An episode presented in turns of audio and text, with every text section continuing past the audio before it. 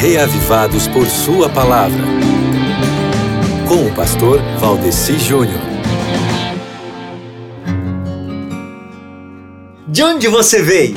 Você sabe? Saber de onde você veio é muito importante, sabia? Eu estou falando das suas origens, meu querido amigo ouvinte, das nossas origens, da origem da humanidade, que muitos dizem que tratar-se-ia apenas de um simples acaso, até porque acaso complexo não existiria, né? Pois então, é muito ilógico olhar para um sistema de complexidade irredutível, como por exemplo o olho, e não esperar que alguém o tenha planejado, como escreveu Michael Berry no livro A Caixa Preta de Darwin, editado pela editora Jorge Zahar.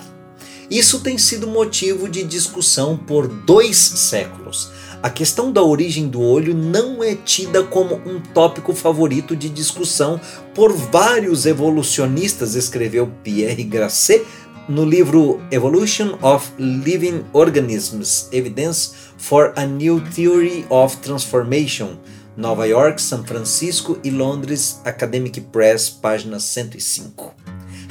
Até Darwin, muito ciente deste problema, confessou seu desespero numa carta que escreveu a Asa Gray em 3 de abril de 1860, dizendo o seguinte: Só de pensar no olho tenho calafrios. É, meu amigo, tipos altamente complexos de olhos como os nossos são um assombro de partes coordenadas que operam em conjunto para que possamos ver, escreveu Ariel Rolfe no livro Origens da Casa Publicadora Brasileira. Por isso que o salmista escreveu: Eu te louvo porque me fizeste de modo especial e admirável.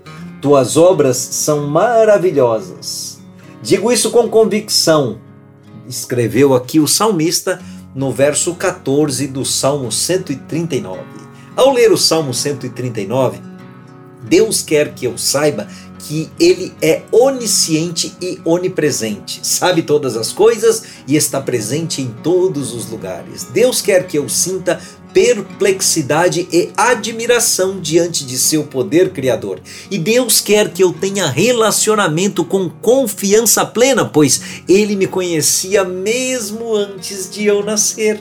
Certo, amigo ouvinte? É isso que aprendemos hoje no Salmo 139. Ao mesmo tempo que Deus é onisciente, onipresente e onipotente, ele quer se relacionar conosco, tá ok? Então, por favor, meu querido amigo ouvinte, leia com carinho o Salmo 139.